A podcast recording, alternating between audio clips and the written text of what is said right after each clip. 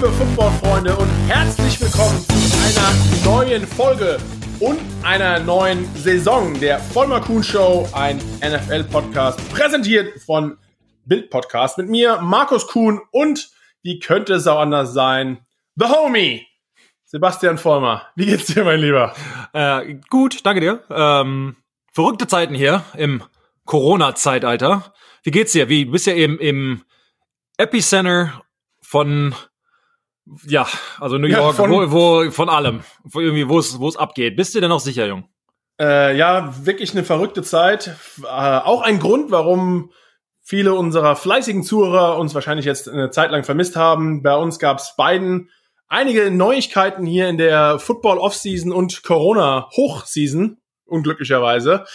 Äh, New York ist eine Zeit lang stillgestanden. Das hat ja alles ein bisschen länger gedauert hier in Amerika, bis es mal angelaufen ist. Aber gerade New York natürlich, wir wohnen ja hier alle eher aufeinander als nebeneinander. Und deswegen, ja, auch was die Ansteckung betrifft, war das hier eine wilde Zeit. Ich persönlich habe davon jetzt weniger mitbekommen, aufgrund, man hält sich halt nicht in Krankenhäusern auf. Aber äh, was man so gehört hat, was für Zahlen man gesehen hat, war schon eine schlimme Zeit. Und auch gerade ja in Europa, auf der ganzen Welt ist es einfach komplett verrückt.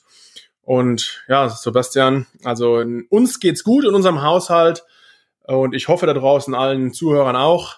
Wie geht's dir? Bei dir ist hier einiges passiert. Du bist nicht in Florida, sondern du bist in der Nähe von Boston bei den Patriots wieder. Richtig. Ich bin, ähm, ich sag mal, 300 Meter von dem Haus, wo ich äh, bei den Patriots gewohnt habe, zu einem anderen Haus, ähm, weil wir hier hingezogen sind, vor Corona-Zeiten noch, ähm, um hier die Krankenhäuser zu nutzen, um mein drittes Kind auf die Welt zu bringen. Ähm, also als erstes mal herzlichen Glückwunsch. Och, danke dir. An die Familie Vollmer zu Kind Nummer drei. Danke. Jetzt, ist das alles, darf man sagen, Bub, Mädchen und oder? Ja, jetzt, jetzt ein Sohn. Ich habe äh, meine älteste Tochter, ist ähm, wird bald vier. Ähm, mein Sohn ist zwei und der andere ist jetzt vier Wochen alt. Ähm, von daher alles, alles gut, alles gut gelaufen. War halt ein bisschen komisch. Ich hatte das Glück gehabt. Also in, ehrlich gesagt in Rhode Island sind, haben wir, ähm, waren wir im Krankenhaus. Da war die Regel noch so, dass man ähm, ja quasi einen Elternteil mit ähm, oder beide Eltern durften quasi ins Krankenhaus einmal, sobald der Mann in dem Fall natürlich äh, das Krankenhaus oder das Krankenbett, dieses Zimmer quasi verlassen hat, musste oder durfte man nicht mehr rein, musste man das Krankenhaus dann auch äh, komplett verlassen. War in unserem Fall ehrlich gesagt alles gut. Ich war bei der Geburt dabei und dann noch ein paar Stunden musste dann allerdings. Ich habe gedacht, es dürfte nur ein Elternteil bei der Geburt dabei sein. Und dann wusste ich nicht, wie ihr euch entscheidet, ob das jetzt du machst oder dann doch deine Frau übernimmt ob ich, ob ich ihn zu, zur Welt bringe.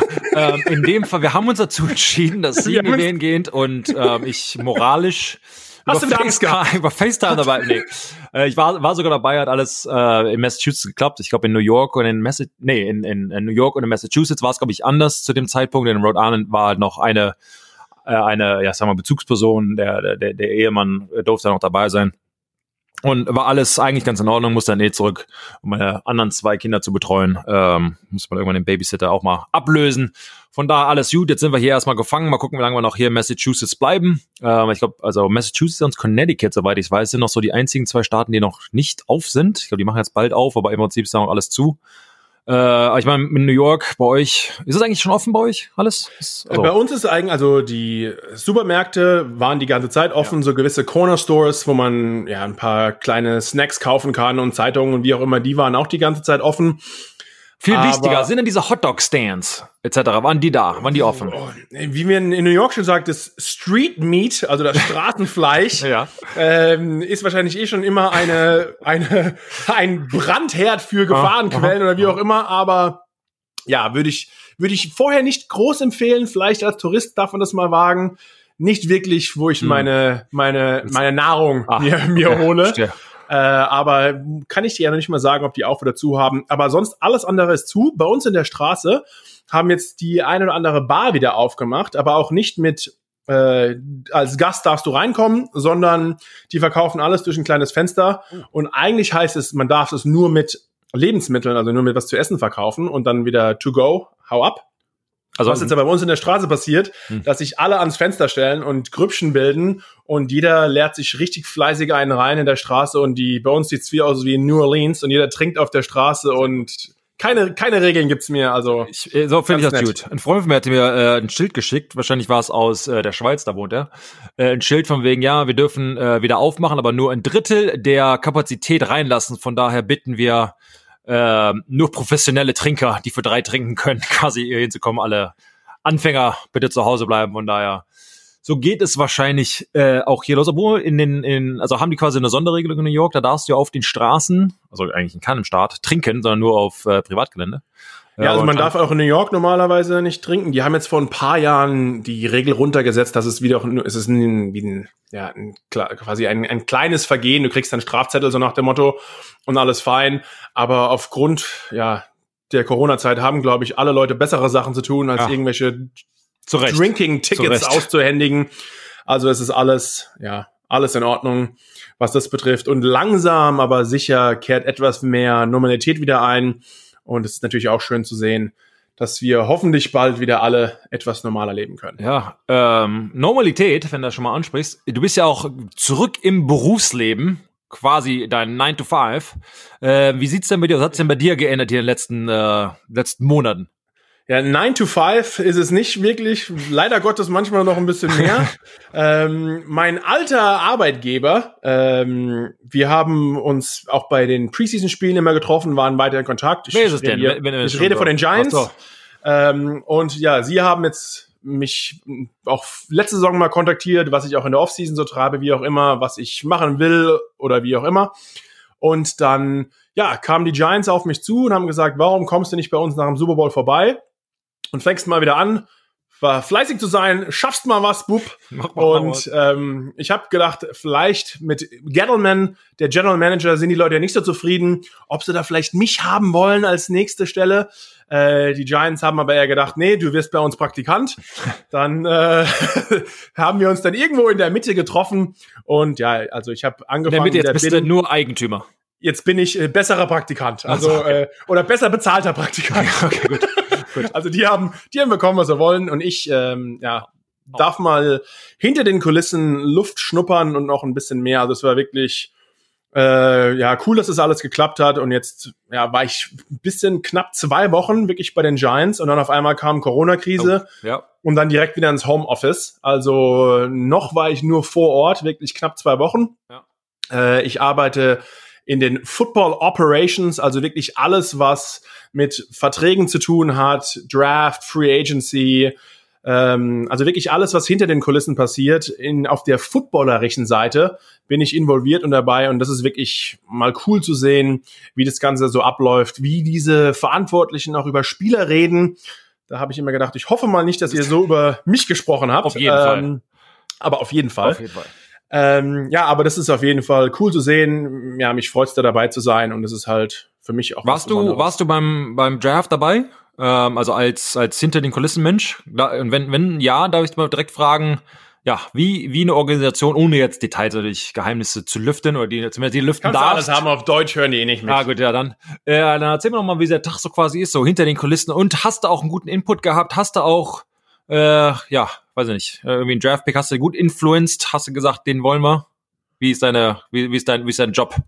Äh, genau. also mein, mein, mein Job ist eigentlich am, am Anfang erstmal viel beobachten und mal zu lernen, was überhaupt abgeht, was Sache ist.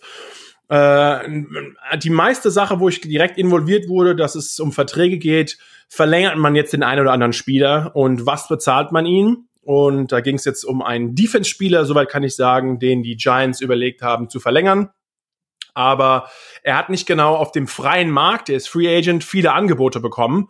Und dann hieß es, Markus, du bist ebenfalls Defense-Spieler, Defense-Line-Spieler gewesen. Schau mal an, äh, warum andere Teams jetzt, sage ich mal, diesem Spieler nicht so viel Geld geben wollen, was er denkt, er es wert sei. Und dann habe ich ihn quasi gescoutet und habe so eine Negativanalyse gemacht und geschaut, okay, er macht da und da nicht richtig, äh, liest es falsch.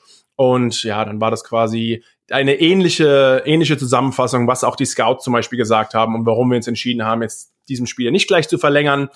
Ähm, beim Draft war das eine andere Sache. Ich Darf ich da mal ganz kurz, bevor du da was sagst? Ja, ja, klar, mach, gib, gib her. Ähm, warum ist warum wird dann da ein Scout, sagen wir mal, involviert und nicht, sagen wir mal, ein Coach, der ihn seit x Jahren quasi gecoacht hat und quasi der sofort runterrattern kann, hey, in meiner, in meiner Sicht macht er, weiß nicht, er spielt Two-Gap nicht richtig, oder wie auch immer, was auch immer seine, seine Flanken sind und um hier fair zu sein, alles mit, sicherlich stimmst du mir dazu, alle Kritik hier ist auf einem sehr, sehr hohen Level, alle sind professionelle Athleten, alle sind äh, die Besten auf ihrem Fach. Ähm, und da wird hier wirklich ge, ja, genitpickt, wie es auch immer auf Deutsch heißt, also wirklich sehr, sehr ähm, haargenau geguckt. Aber woran, äh, was ist der Unterschied zwischen einem Scout, der es dann quasi analysiert und warum ruft man nicht kurz den, den Coach an und geht da kurz in sein Office und sagt, geh mal schnell, willst du ihn haben oder nicht? Also gerade es ist vielleicht auch von Organisation zu Organisation unterschiedlich, was die Giants wirklich machen. Sie haben gewisse Aufgabenbereiche und die halten sie auch relativ streng ein. Natürlich wird bei dem einen oder anderen Mal noch äh, ein externer oder aus einem anderen Bereich jemand hinzugezogen, aber es fängt erstmal so nach dem Motto, die, die Owners own, Coaches coach, Players play und es ist ebenfalls ist es auch mit den, mit den Scouts. Also man hat ja zwei verschiedene Arten von Scouts. Einmal die, die Pro Scouts, die wirklich darum sich kümmern, wer ist zurzeit in der Liga oder wer ist schon ein Profi auf dem freien Markt und sich da die Stärken und Schwächen anschaut. Und dann gibt's einmal die College Scouts, die wirklich jedes Jahr sich College-Spiele anschauen und die dann auch ihr, ihr Hauptbestandteil des Jobs ist es wirklich dann beim Draft verschiedene Spieler vorzugeben. Aber sie stellen erstmal eine Liste auf und dann natürlich machen sie die ganze Vorarbeit und irgendwann geht das Ganze dann, jeder dient eigentlich dem Head Coach, so mehr oder weniger.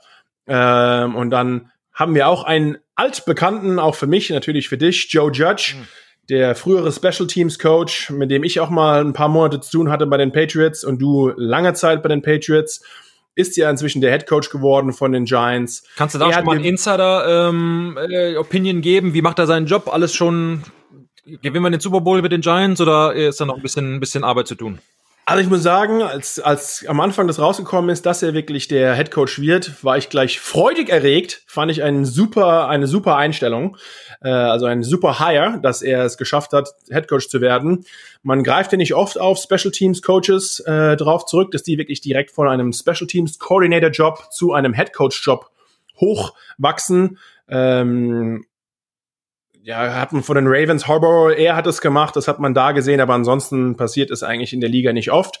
Ich glaube nur natürlich, dass man mit den Patriots eigentlich, wenn man nach einem neuen Headcoach schaut, schon in den Patriots-Reihen sich umgucken sollte, denn ich meine, keine Organisation war in den letzten 10, 15 Jahren so erfolgreich wie die Patriots und deswegen macht es keinen Grund, sich da nicht vielleicht mal was abzuschauen oder was zu lernen.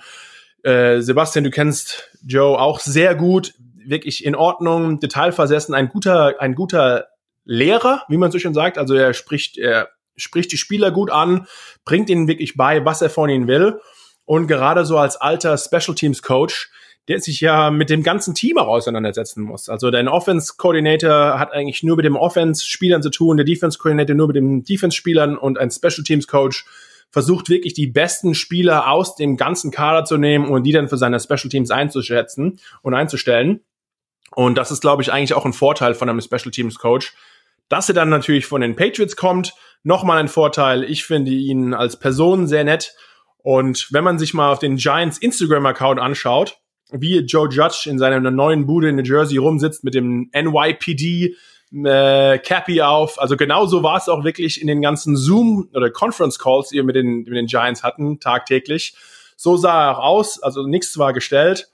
Und ja, er gibt seinen Input, nachdem viele der Scouts, wie schon gesagt, die Vorarbeit leisten. Aber natürlich geht dann der Coach darauf ein, was sind seine Vorlieben, wen mag er. Und ja, so läuft es dann quasi ab, die Spieler auszusuchen. Ähm, ja, wenn man jetzt schon über, ich sag mal, Offseason und wie es sich und wie es sich für dich ähm, quasi geändert hat, die, wie sieht es denn aus, wenn es quasi dann da zur, zur, zu dem Draft quasi kommt? Sitzt du dann da quasi in, bei euch, äh, kannst du mal erzählen, normalerweise ist halt der War Room und, und also ja. quasi in einem Zimmer, wo nur ausgewählte Leute sind. War es bei euch auch so oder musstet ihr euch umstellen? Weil ich meine, die ganze Draft war jetzt äh, virtuell. Wie sah das quasi bei euch aus?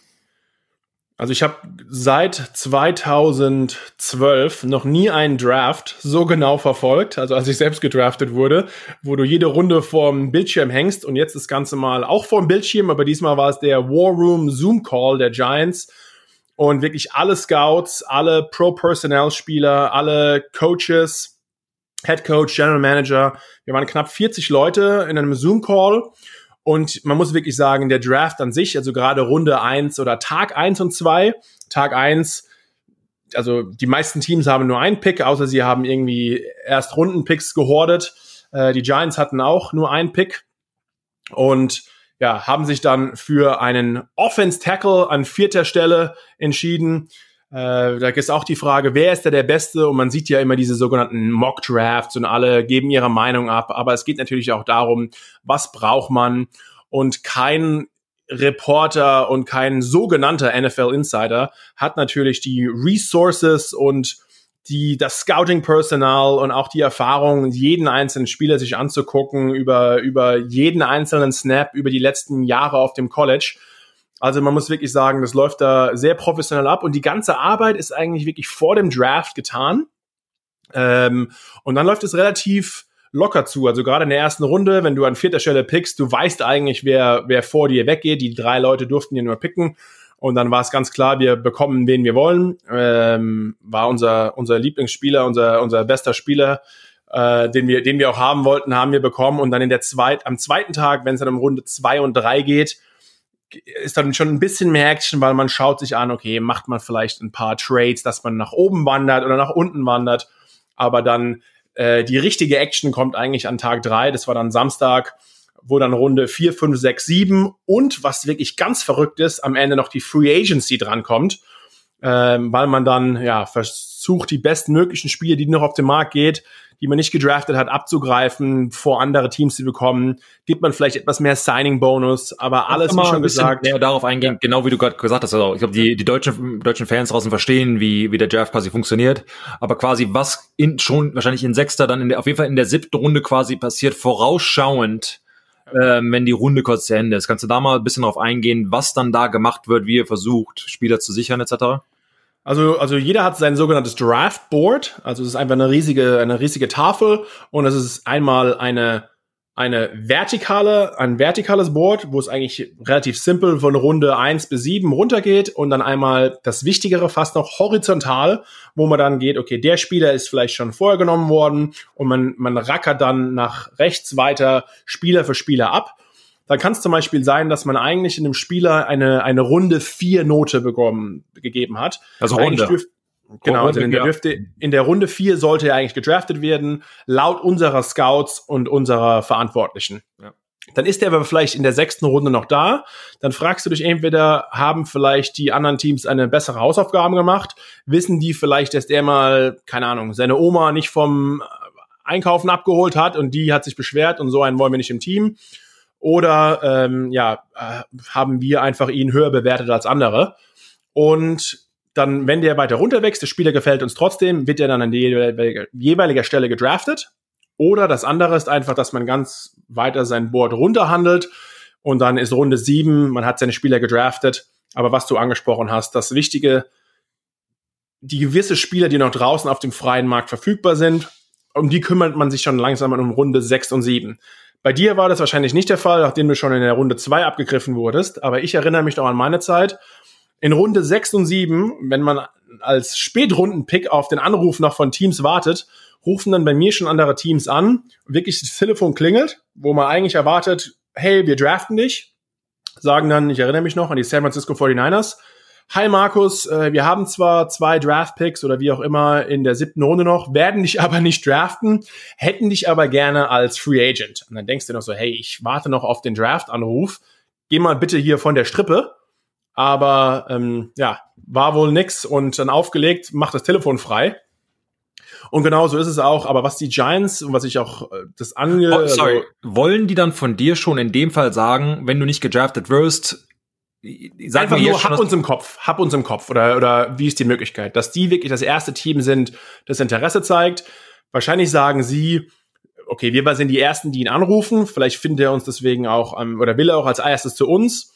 Bei mir hat es eigentlich komplett den gegenteiligen Faktor gehabt. Ich finde es ein bisschen fast respektlos, jemanden anzurufen, der auf einen ganz wichtigen Anruf seines Lebens wartet und dann die, die Telefonlinie zu blockieren. Ähm, dann fand ich wirklich die Aktion der Giants, das auch so mitbekommen zu haben, dass die gesagt haben, ruft die Spieler auf keinen Fall an, sie warten auf den Anruf, aber schreibt doch vielleicht mal dem Agenten eine Nachricht oder ruft den Agenten wenigstens an, dass man da so einen, ja. inzwischen einen, einen Mittelmann hat, der da auch für eingestellt wird und bezahlt wird. Und so haben es die Giants gemacht. Hey, der Spieler wird vielleicht nicht gedraftet, melde dich beim Agenten, wir haben großes Interesse und die Giants haben auch noch viel Cap Room übrig gehabt. Also wir hatten noch ein bisschen Kohle rumliegen. Und dann konnte man dem einen oder anderen Free Agent auch sagen, vielleicht geben die Bears dir 5000 als Signing Bonus. Wir geben dir 20, weil wir dich unbedingt wollen. Und dann kann man zumindest ihnen etwas mehr Geld geben, um dann auch die Free Agents zu bekommen, die man im Endeffekt haben Gibt will. es denn äh, ein Maximum, das du einem äh, undrafted Free Agent geben kannst? Ähm, es, also keiner übersteigt quasi den, den Wert als Signing-Bonus des Mr. Irrelevant, also des letzten Draft-Picks des Drafts. Aber ich habe schon gesehen, gerade was, äh, wenn du Quarterbacks, die werden immer besser bezahlt als alle anderen, auch im Draft. Ähm, und wenn man mal durch die ganzen Verträge geht, es gibt also eine, eine Datenbank, die nennt sich Football Information System, FIS. Da sind alle Verträge von allen Spielern, die jemals in der NFL waren, drin. Und dann schaut man sich mal an. Auch äh, die Free Agency war ja auch relativ busy. Der Salary Cap ist nochmal hochgegangen. Also den Footballspielern geht's heutzutage immer noch gut. Sebastian, fast dich gewundert. Da hatte ich keine Sorge, aber gut, danke, danke. Ähm, und ja, da sieht man genau, was die bekommen und ja, manchmal, manchmal sind Quarterbacks als Free Agents auch etwas höher äh, bewertet und kriegen auch etwas mehr Geld. Aber ja, man gibt jetzt keinem mehr wie jetzt in einem, ja, im Draft. Macht ja Sinn. Aber jetzt, ähm, ein bisschen weiter quasi zu gehen, so nach, der, nach dem Draft. Was passiert, wenn es mal ähm, Beispiel Giants nimmst, das ja auch, glaube ich, repräsentativ ist für alle anderen äh, Teams? Äh, komische Offseason, die NFL hat ja äh, das Glück, sagen wir mal, äh, am die letzte professionelle das äh, Liga zu sein, die halt anfängt mit ihrer Saison. Alle anderen mussten entweder aufhören oder es verschieben. Äh, aber wie bereiten sich jetzt die Teams oder in deinem Fall die Giants quasi auf die die hoffentlich passierende Saison quasi vor, wenn sie nicht ähm, keine OTAs, keine Minicamps, keine etc. Ähm, ähm, kleine Trainings, Trainingslager quasi haben können, wenn zusammen nicht trainieren können. A, für die Veteranen, aber B, was du gerade angesprochen hast, alle diese Leute, die gedraftet oder, oder gesigned wurden, äh, die müssen dieses System ja quasi auch lernen. Ja, und wir haben auch einen, einen neuen Headcoach bekommen und dann ist die Regel in der NFL, jedes Team mit einem neuen Headcoach darf die Offseason auch früher anfangen als andere Teams. Das war auch aufgrund der Corona-Zeit noch etwas wilder und dann hatte man dieses Jahr die Entscheidung, ähm, was macht man? Also, also macht man sogar die alle, alle Workouts, also alle Off-Season-Workouts, die ja eigentlich auf freiwilliger Basis basieren, macht man die auch in Videokonferenz zusammen oder macht man einfach nur die Meetings zusammen? Und dann haben die Rookies haben ja nochmal ihre eigenen wöchentlichen Meetings und dann mal die Frage, wie geht man mit dem Ganzen um?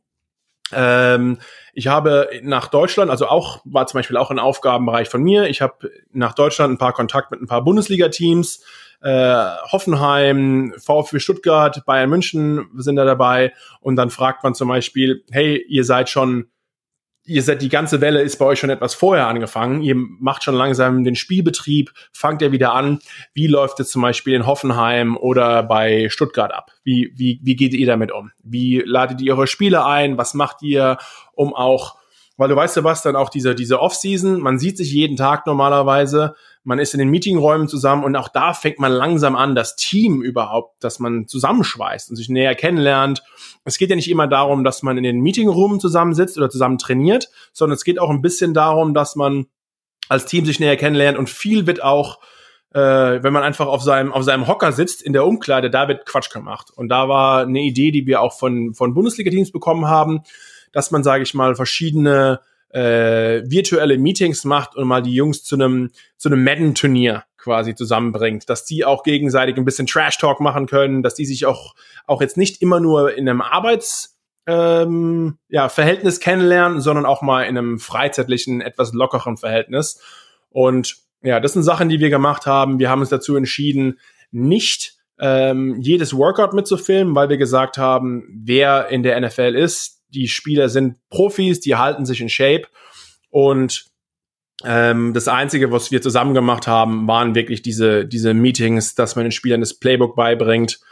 Und ja, das sind Dinge. Das Einzige, was da auch wieder schwierig war, manche der neuen Spieler, die wir unter Vertrag genommen haben, haben noch nicht ihren medizinischen Check bekommen und deswegen noch nicht ihren Vertrag unterschrieben. Da geht's auch ein paar Rookies so. Und wenn du noch keinen Vertrag unterschrieben hast, darfst du auch bei den Meetings noch nicht dabei sein. Also das ist, hinkt alles noch etwas hinterher. Aber es ist eine andere oder verrückte Zeit und ja, man muss sich halt da so viel wie möglich Sachen einfallen lassen, damit der Football und der Spielbetrieb weitergeht und die, ja, die Spieler ihr, ihr Playbook lernen. Auf jeden Fall. Wenn die Frage für mich ist halt, ähm, du kennst halt selbst von deiner, von deiner, äh, deiner, sag mal, Rookie-Saison, dieses, was du gerade angesprochen hast, dieses ähm, Zusammenhängen etc. Können ähm, glaubst du, dass das Gute, ich sag mal, das Gute ist, dass, dass alle Teams dasselbe Problem haben. Es ist ja nicht so, dass, dass paar Teams sich treffen dürfen, die anderen nicht. Aber jetzt, du hast angesprochen, ein neuer Head Coach, ein neues System. Das heißt, nicht nur müssen die Rookies darauf ähm, ja eingestellt werden, sondern auch die Veteranen, Quarterbacks etc. Ich meine, das, das dauert alles Zeit. Inwiefern, ich weiß noch, bei mir zumindest, als wir in diesen Meetingräumen waren, vor allen Dingen als Rookie, wie intensiv das war. Sehr Schweiß an den Händen, die ähm, du bist halt den ganzen Tag irgendwie da. Ich stelle mir das gerade so ein bisschen, sag mal, ähm, schwierig, aber auch äh, weniger intensiv vor, wenn halt irgendwer von deinem Laptop sitzt und dann erklärt dir halt irgendjemand über Blocking-System oder Two-Gapping, über Routen. Du hast halt irgendwie diese Anspannung nicht. Du bist halt irgendwie, keine Ahnung, einer von 200, der da irgendwie am Computer sitzt. Die Chance, dass du quasi draufgenommen wird, du siehst halt irgendwie nicht. Der, also der Headcoach sieht halt irgendwie nicht, wie, ob du dir no Notizen schreibst, etc. Das fühlt sich alles so less, so weniger intensiv an. Deshalb, ja, wir haben aber, glaubst du, das ist ein Mankel für die Football-Saison, wenn, hoffentlich wird sie stattfinden, ähm, ob dieses System quasi inhaliert, äh, verarbeitet würden, ob sie ähm, die Spieler so gut sein werden, wie sie normalerweise sind. Ja, du hast angesprochen, also zum, zum Glück hat jeder das, das gleiche Problem. Es ist relativ identisch, wie das abläuft. Aber die ganzen Coaches, was man auch als Feedback gehört hat, äh, machen wirklich relativ positive Erfahrungen. Die Spieler nehmen das an, nehmen es ernst. Ähm, klar, man ist in den Offense- und Defense-Meeting, ist man ja, knapp 50 Mann, sage ich mal, gerade zur jetzigen Zeit. Aber dann gehen die Spieler auch zu ihren Position-Coaches und dann hast du ja maximal 10, 15 jetzt in den Olden D-Line-Räumen Spieler drin. Und da hatten die Position-Coaches schon relativ ähm, ja, einen guten Einfluss oder gute Kontrolle über die Spieler, dass da auch jeder aufpasst. Und das, das scheint eigentlich gut zu funktionieren. Ich glaube, man wirklich sehen, wenn wir alle wieder zusammen ins Gebäude, ins Trainingsgelände kommen, werden, wie gut sich die Spieler auch körperlich fit gehalten haben, was da die Möglichkeiten waren und ja, ob die in der gleichen Verfassung aus der Offseason zurückkommen, wie sie die letzten Jahre auch gemacht haben. Äh, das, das größte Problem ist wirklich bei den Rookies, weil sie haben als Rookie, Sebastian, du weißt es, man hat eine lange Saison von Combine oder von, von Pro Day, sich dann auf den Draft vorzubereiten, gedraftet zu werden und dann jetzt das neue Spielsystem lernen, das neue Playbook zu lernen. Und das ist nicht, nicht ganz einfach, einfach aber äh, ja, da geht's allen Rookies nicht, nicht anders. Und so ist es auch. Ja, bei uns, äh, ich war bei dem äh, Lockout dabei 2011. Ich sage jetzt mal, ähnlich, nicht, also zumindest durften, durfte keiner ins Gebäude. Ähm, da waren halt überhaupt keine Medien, also nicht mit Zoom irgendwas, sondern da war halt kein, kein, keine Minicamps, kein nix. Und alle mussten sich so darauf vorbereiten. Ich würde sagen, je älter das danach, das war auch das Jahr, wo wir ähm, in den Super Bowl kamen, gegen die Giants verloren, aber, also bei den Patriots, ähm, ich glaube, dass ein älteres Team mit vielen Veteranen, das ein Spielsystem schon verinnerlicht hat und quasi weiß, was man in diesen, äh, in der Offseason quasi machen muss, das ist auf jeden Fall ähm, also am Ende quasi einfacher hat. Je weniger quasi lernen musst, je weniger brauchst du die Offseason. Ich meine, zehn Jahre Veteran braucht keine Offseason mehr. Der kann, hält sich fit. Wahrscheinlich äh, ist es für ihn eh besser, wenn er weniger Football spielt in der Offseason, damit seine Knochen und Gelenke äh, nicht ganz ausgeheizt werden, damit er quasi für die Saison fit ist. Nur für Rookies ist, glaube ich, äh, eher anstrengend. Aber es ist ja, das ist alles quasi eine Sache. Aber ich meine, die in der Offseason ist ja noch viel mehr passiert. Wir quatschen ja schon an einer ja, und das andere, du redest gerade von, von Playbook. Da fängst du gerade an. Du weißt, dass das Playbook in der NFL ist um einiges dicker und größer als das im College. Und da wäre vielleicht hm. Der Partner unserer heutigen Episode Blinkist.de. Kein schlechter Partner, um das Playbook zu lernen. Noch geht es leider nicht, denn Blinkist fasst die Kernaussagen von über 3000 Sachbüchern auf dein Smartphone zusammen und innerhalb von 15 Minuten kann man sich das alles anhören oder durchlesen. Ich glaube, bei den Playbooks ist das Ganze noch leider nicht der Fall, aber für ja, unsere Zuhörer da draußen, wenn ihr was habt, neueste Ratgeber, zeitlose Klassiker oder auch viel diskutierte Bestseller aus über 25 Kategorien, sei es Produktivität, Psychologie, Wissenschaft oder Sebastian, dein sogenannter Self-Help, persönliche oh, Entwicklung. Meine. Für, ja, du, du musst ja an dir arbeiten noch ja, weiter. Stimmt für, ist für alles was dabei. Tipps und Tricks, auch Lifehack. Also innerhalb von 15 Minuten kann man sich die wichtigen Sachen da lernen, wer nicht wirklich Zeit hat, das Ganze, äh, diese riesen vielen Seiten durchzuwälzen. Und das Gute ist, auch für unsere Bilinguisten da draußen, das Ganze gibt's auf Deutsch und Englisch, also Vollmer Kuhn, erhaltet ihr 25 Prozent auf das Jahresabo. Und wenn ihr vielleicht mit unserem Podcast fertig seid, der geht ja immer normalerweise eine halb, dreiviertel Stunde. Dann könnt ihr noch eine Runde weiter spazieren gehen und Sport machen und könnt euch dann eure Lieblingskategorien anschauen. Du hast gerade erwähnt, im Moment gibt es halt diese Aktion exklusiv für unsere Hörer, unsere Vollmer Kuhn Zuhörer auf blinkist.de slash Vollmer Kuhn gibt ihr, kriegt ihr 25% auf das Jahresabo Blinkist Premium. Aber keine Sorge, für sieben Tage könnt ihr es kostenlos testen. Also Blinkist, B-L-I nkist.de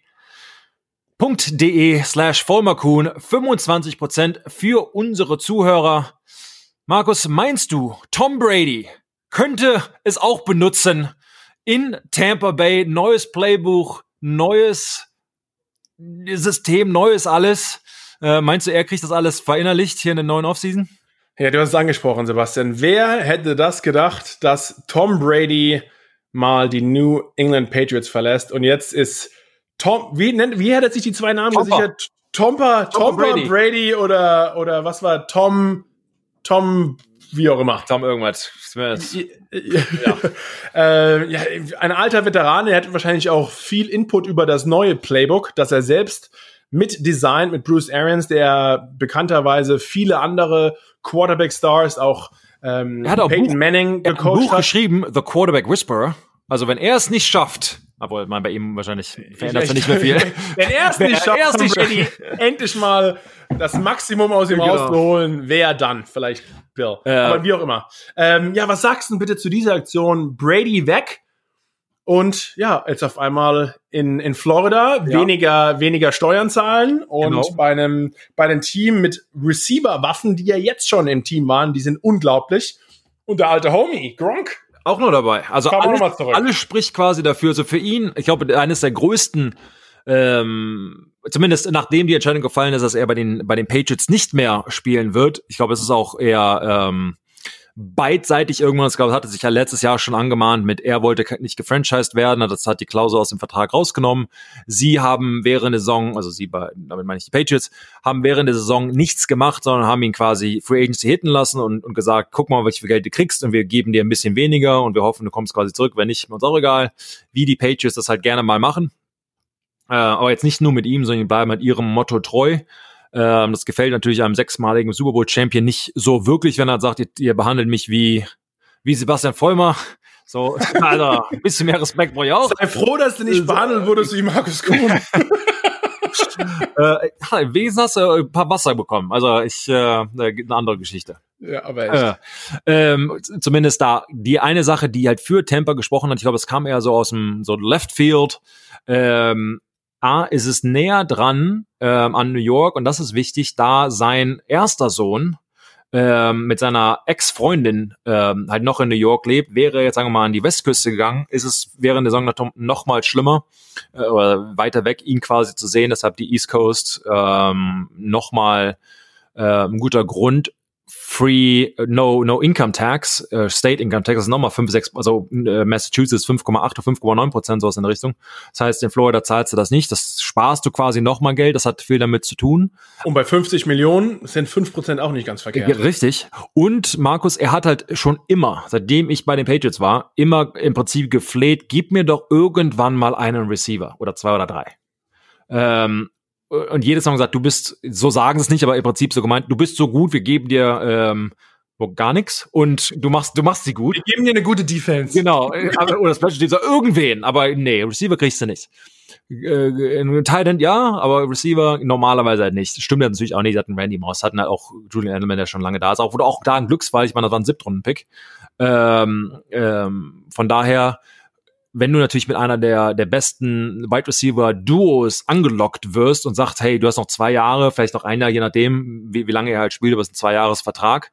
Ähm, ich glaube, das macht einem das halt schon mal schmackhaft. Und da ist ja dieses ständige Ego-Trip zwischen Bill und, und Brady, quasi sagen, wer ist für was verantwortlich. Wenn du halt sagen kannst, vielleicht kann ich es hier nochmal beweisen, sogar ohne dich kann ich gewinnen, weil das natürlich das Risiko, glaube ich, eher hier bei, bei Tom liegt. Wobei er muss halt sagen, ähm, ich lebe bin jetzt kein, kein, kein echter Nachbar mehr von Gronk, aber wirklich so 500 Meter quasi weg. Und bei uns gegenüber ist so ein, so ein riesen wo äh, Gronk quasi gerade trainiert. Vor ein paar Tagen kam er mit mir im Haus vorbei, haben kurz gequatscht. Und er sieht absolut aus, wie er damals aussah. Vielleicht zwei, drei Kilo weniger, aber das war's. Also jetzt nicht mehr wie vor einem halben Jahr, wo er irgendwie gefühlt 15 Kilo verloren hatte, sondern sieht halt echt aus wie ein Tight End, wie ein Footballspieler. Und man muss auch sagen, von seiner, am Ende seiner Karriere bei den Patriots war er eher so, ach ja, nee, keine Ahnung, kein Bock mehr. So dieses, dieses Down, Das, das einfach. genau so war mein Anfang meiner Karriere bei den Patriots. So, was ist denn hier los? Ja, aber wirklich, also ist er nee, danke, kein Bock mehr. Ja, genau, aber bei ihm hat es halt irgendwie acht Jahre gedauert oder neun, keine Ahnung. Ähm, dann halt äh, verletzungsbedingt, aber es ist halt, ist halt wirklich anstrengend, bei den Patriots zu spielen. Ich meine, ich habe selbst für acht Jahre gemacht, Tom für 20, also irgendwann reicht's halt auch. Und bei ihm war es dann echt vorbei, aber er hat ja gesagt, hey, es ist halt richtig, und ist ein Quote hier, richtig geil. Einfach dieses, die Lust und Laune ist wieder da, Bruce Arians hat das vorhin mal angesprochen, er ist halt ein Coach, der so ein Player-Coach, er ist halt irgendwie lustig, mit dem kann man mal, also ist jetzt nicht nur äh, äh, sprichwörtlich, sondern mit einem Bierchen trinken, die spielen zusammen Golf, ähm, keine Ahnung, am Freitagnachmittag bist du um zwei Uhr aus dem Gebäude raus, nicht erst um acht, äh, wie bei den Patriots, so nach dem Motto, das ist halt eher spielerisch, äh, für die für die Leute zugeschnitten. Und er weiß halt auch für ihn seine Mutter lebt zwei Stunden weg von der äh, Facility von daher ist das schon mal gut. Das ist natürlich nicht der Grund weshalb er da hingegangen ist aber äh, alle, sowas hilft. Aber halt wenn du mit dem für ihn den besten Quarterback irgendwie spielen kannst und Ja, und auch eine gu gute Defense, ne? Sehr gute Receiver. das alles. Und du kriegst halt nochmal den alten Vertrag, sind nochmal 10 Millionen, äh, die du halt schnell verdienst, braucht er überhaupt nicht, er hat so viele Marketing-Dingens und der, der Host von WWE und all sowas, aber dann halt nochmal ein Jahr, zwei dranhängen und vielleicht, ich meine, für mich persönlich sehr, sehr unwahrscheinlich, sehr fragwürdig, Ich- vielleicht können sie die Playoffs schaffen, dass sie jetzt den Super Bowl in Tampa zu Hause quasi gewinnen oder da reinkommen, ich meine, das wäre, was für eine Geschichte das wäre, ähm, Gab es noch nie, dass ein Team äh, im eigenen Stadion im Super Bowl gestanden ist. Äh, also das wäre wirklich was ganz Besonderes. Aber auch im Alter, wahrscheinlich ist das Florida-Wetter für die alten Knochen und Gelenke ein bisschen angenehmer als das in Massachusetts Oh, auf oder jeden in Foxborough. Und das andere, aber Sebastian, du hast gerade gesagt, die, die, die beiden ja, Köpfe der Patriots, Bill Belichick und Tom Brady, wer glaubst du hat denn jetzt 2020 die bessere Saison? Ist es die Patriots oder sind es Tampa Bradys? Ich, wow. Äh, ich würde sagen, sehr ähnlich. Wenn ich jetzt ganz spontan schnell sagen würde, würde ich's Boah, direkt Gefühl würde ich sagen, äh, äh, Tampa Bay, aber am Ende glaube ich dann doch irgendwie die Patriots, weil sie immer noch eine sehr gute Defense haben. Ich glaube, dass Stidham, dass er der Starting Quarterback wird oder bleibt, je nachdem, was, wie sie ihn jetzt gerade listen, aber ähm, ich glaube, dass die Coaching-Staffs etc., die haben gezeigt, dass sie gewinnen, auch ohne Brady gewinnen können. Ähm, sie wäre, ich glaube, ich glaube, da ist eine echte Chance. Einige der Coaches sind ja auch noch weg. Also die Coaches sind weg, Brady, also viele Coaches sind weg, Brady ist weg. Äh, eigentlich ist von, von den Rang und Namen, ich meine, Julian Edelman, er ist noch da, ansonsten. Die Defense hast du halt noch und das dann dann war es das quasi im Prinzip. Die Offensive Line hat sich nicht gerade mit rumbekleckert, da ist jetzt auch nichts wirklich Neues. Running Back, keine Ahnung. Also ich glaube, dass äh, ich glaube, dass die Buffalo Bills in der AFC East echten Schaden machen können zum ersten Mal seit die ja, die jetzt 20 Buffalo Jahren. Bills die AFC East? Äh, ja. Also ich glaube, da ist, ist eine echte Chance zum ersten Mal. Und ich meine, das hört man aus meinem Mund auch nicht wirklich häufig, aber ich glaube schon, dass da. Sie haben letztes Jahr, ich glaube, auch nicht den Respekt bekommen, den sie hätten kriegen sollen, weil sie waren wirklich gut, aber mal wieder hinter den Patriots gewesen. Hätten sie einen Sieg mehr gehabt, sähe das auch wieder alles anders aus. Äh, ich glaube, die Buffalo Bills darf man nicht unterschätzen. Die sind, haben gute Coaches, gute Spieler. Ähm, und ich meine, du hast halt ein Team, Bill Belichick, Tom Brady, da gewinnst halt nicht mal schnell zweimal gegen. Ähm, das ist halt einfach so. Aber für mich ist es ein absoluter Shift und, und, und jetzt auch kein, kein Surprise hier, kein Wunder. Die Kansas City Chiefs mit Mahomes, die muss halt erstmal schlagen. Für mich ganz klar Oberhaupt Nummer eins. Ähm, auch vielleicht für lange Zeit, ob sie eine Dominanz wie die Patriots auf, auffahren können, keine Ahnung, ist auch eigentlich egal. Äh, aber da musst du halt für mich halt erstmal an denen vorbei. Glaubst du, es war wichtig für Tom auch in die NFC zu gehen, um dann vielleicht erst auf die Patriots im Super Bowl zu treffen? Ich meine, er hatte jetzt mit der, mit der NFC South keine miserable Division ausgesucht. Also er muss zweimal im Jahr gegen Drew Brees und die Saints spielen. Kein leichtes. Auch Atlanta, jetzt kein, kein schlechtes Team, obwohl sie sich nicht auch gerade in der letzten Saison mit Ruhm bekleckert haben. Ähm, dann die Carolina Panthers mit Matt Rule, auch einen neuen Head Coach sich geschnappt. Da ist auch passiert auch einiges. Also ja, keine einfache Division. Ja, ähm, für mich ist halt Tom Brady ist ist auf kein Mensch, der vor einer Challenge ähm, zurücksteigt. Also wenn so je, je, je, je krass das machen kannst, je mehr ist er quasi dafür. Äh, ich meine, er hat jetzt völlig anderes Thema, dieses Charity Golf Tournament gemacht. Ich meine, das muss halt auch was machen als als Laien-Sportler quasi. Ich meine, er spielt gerne Golf, hat ein Haus am Golfplatz gehabt etc. Also hast du den den 140 Meter Schlag direkt ins? Ja, hast, hast du die anderen gesehen? Ähm, das, du, aber, ja, aber, aber, aber, genau das, das meinte ich ja quasi. Also ja. er schreckt halt vor dieser, klar, er spielt mit Tiger Woods und, und, und er kommt aufs Scoreboard irgendwie, also irgendwie kriegt er Aufmerksamkeit. Das ist eine geile Aktion genau. und keiner redet über die ganzen genau. anderen Bälle, die ins Gebüsch geballert wurden. Genau, deshalb glaube ich halt schon, dass es dieses auf der einen Seite ja NFC, er wollte glaube ich wirklich was anderes haben und verständlich und gar 30 Millionen im Jahr, äh, auch nicht so übel. Ähm, von daher äh, ob es, ich glaube, sind aber eher 25, 25. garantiert. Ich habe mir den Vertrag angeschaut. Also gut, ähm, sitzt ja da an der Quelle. Ja. Ähm, von daher glaube ich schon die die äh, also die, ich glaube nicht, dass die Competition da irgendwie was ausgemacht hat, ähm, sondern eher, glaube ich, für mich persönlich, weiß ich aber jetzt auch nicht so genau, ähm, das, das Gefühl, ich habe endlich Waffen, ich kann was zeigen und vielleicht auch im hohen Alter ist es auch ganz gut, wenn du den Ball vielleicht nicht innerhalb von drei Zentimetern an den Mann bringen musst, sondern halt auch mal ähm, dann Receiver quasi mal laufen lassen kannst und der, der, der dich besser aussehen lässt. Wie alle, wie fast alle nicht super elitären Quarterback der Liga. Die haben alle gute Receiver und irgendwie funktioniert's da ja auch. Es war halt für 20 Jahre anders für Tom, dass er der Elite Quarterback sein muss, genau den Ball dahin werfen muss, wo der Receiver sein wird. Und jetzt ist es vielleicht anders. Tom ist nicht mehr auf der Höchstform, wo er drei, vier Jahren war. Das ist, auch in, ich meine, der, der Mann wird 52, oder 52 auch schon, 42. Das ist, schon äh, in Ordnung. Muss er aber auch nicht sein. Er ist immer noch Top 10. Ähm, und, und du, du das angesprochen, gute Defense, grandiose ähm, äh, Tight Ends und Receiver. Da kann man auf jeden Fall was reißen. Und nochmal zu dem Spielbuch zurückzukommen oder Playbook, ähm, das ist halt eher so ein Vertical Passing Offense mit Bruce Arians, aber da muss man auch mal davon ausgehen, dass sie das Spielsystem ein bisschen an, an Tom ähm, anpassen. Würde auch keinen Sinn machen, weil er er ist, war noch nie, ja, Romanake, er war noch nie der Vertical Passer. Er ist halt keiner, der haargenau 60 Yards den Ball wirft. Das ist er halt. Obwohl er jetzt aber eigentlich als äh, Receiver bei sich im Team hat, die diese Bälle annehmen können, fangen können. Äh, Evans ist einer der besten ja. Receiver der, der Liga, muss man wirklich sagen. Ja. Also da sind die, die, die ja, die Bucks super aufgestellt. Aber dann noch mal ganz kurz auf dieses Gronk-Thema zurückzukommen. Gronk geht in die Retirement, man sieht ihn überall nur feiern und Spaß haben und das Leben ist schön. Und eigentlich, du hast mir mal erzählt, eigentlich war das Ziel der beiden, dass ja. sie zusammen in den Ruhestand gehen. Ja. Also das war eigentlich das geplante. Dann hat Gronk schon vorher gesagt, du hast vorhin erzählt, du, ich halte es hier nicht mehr aus, so nach dem Motto, es reicht.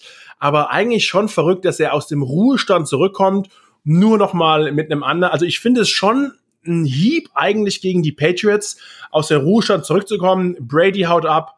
Gronk sagt, oh, da würde ich auch noch mal weitermachen ähm, ja, eigentlich kein schönes Zeichen so Richtung Patriots-Organisation. Ähm, stimmt. Und so ist es auch abgelaufen. Und wegen, du, wenn du, wenn du in, in Rente gehst, sagen wir mal, wenn du retirest, bleibt der Vertrag, wenn er nicht abgelaufen ist, bleibt halt, die, die Rechte bleiben halt noch bei dem Team. Das heißt, unretires, du kommst wieder zurück in die Liga, geht, was du halt üblich hattest in dem Vertrag, zurück an das Team und du bist quasi deren Eigentum.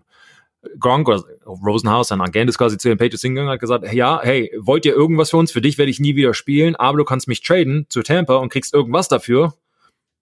Wenn du es nicht machst, okay, dann bleibe ich. Das war ein dritt oder viert Runden Pick haben die bekommen. Dann bleibe ich im Ruhestand und kriegst halt nichts. Deshalb hat Bill gesagt, ja gut, es, es, es ist doof für mich, will dich haben, aber gut, wenn er halt quasi im Ruhestand bleibt, kriege ich nichts, wen kriege ich so halt einen Draft-Pick.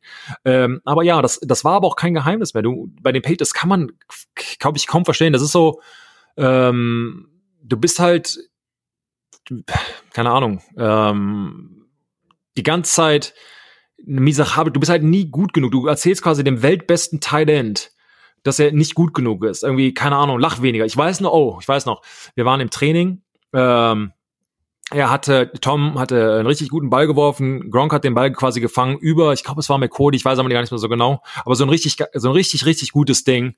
Und Gronk ist so halb ausgerastet, wie man halt kennt, einfach gefeiert und den Ball ge gespiked und, keine Ahnung, gelacht und alle äh, high-fiven und bla, bla, bla. Und Bill ist völlig ausgerastet und quasi gesagt, dieses, you know, what the F und warum seid ihr alle fröhlich und wir lachen und bla, bla. Wir haben einen Gegner kommen und direkt quasi immer, ist halt miese Petrig, sagen wir mal. Und auf der einen Seite verständlich, die wollen halt Konzentration wahren und weiterbleiben und, und der nächste Spielzug, das machst du im, im normalen Spiel auch nicht. Aber es gibt da quasi keine Situation oder sehr, sehr wenige Situationen, wo du halt echt loslassen kannst. Und für einen Menschen wie Gronk, der halt er selbst gesagt hat, er hatte noch nie einen schlechten Tag, außer am Draft, wo er in der zweiten Runde gedraftet wurde, nicht in der ersten, ähm, wo du halt ständig ja runtergemacht wirst, obwohl du, du ja quasi weißt, mich kann eh keiner guarden, mich kann eh keiner stoppen, ich bin, bin ein Gronk, ähm, dass es halt irgendwann nicht mehr geht. Und man muss halt auch sagen, ich meine, er hatte drei Rückenoperationen äh, ähm, gehabt. Ich meine, da sind Tage, wo wir beide äh, im Reha-Zentrum quasi lagen und, äh, und beide konnten uns, ähm, ja, ich sag jetzt mal, nicht vom Tisch, also vom Liegetisch quasi hochholen, weil ja, uns beiden so schlecht geht, aber er halt noch mal schlimmer, dreimal an derselben äh, Bandscheibe quasi operiert. Da, das, das dauert halt alles und jetzt dann hat er Gewicht verloren gehabt, also nachdem er Rente gegangen ist und ähm, konnte ähm, ja quasi seine sag ich mal, Knochen etc. regenerieren lassen und dadurch jetzt nochmal neuen Mut gefunden hat und vielleicht gesagt hat, hey, für ein Jahr mache ich es nochmal, verdiene mal echt richtig Geld und den, die Chance quasi zu haben, näher bei meiner Mutter zu sein und mit Tom Brady zu spielen. Ich glaube, das ist schon, ähm, das ist schon in Ordnung. Ich glaube, vor allen Dingen, wenn er halt irgendwie Spaß dabei hat, ähm, ist das, ist das schon ein ganz gutes Ding.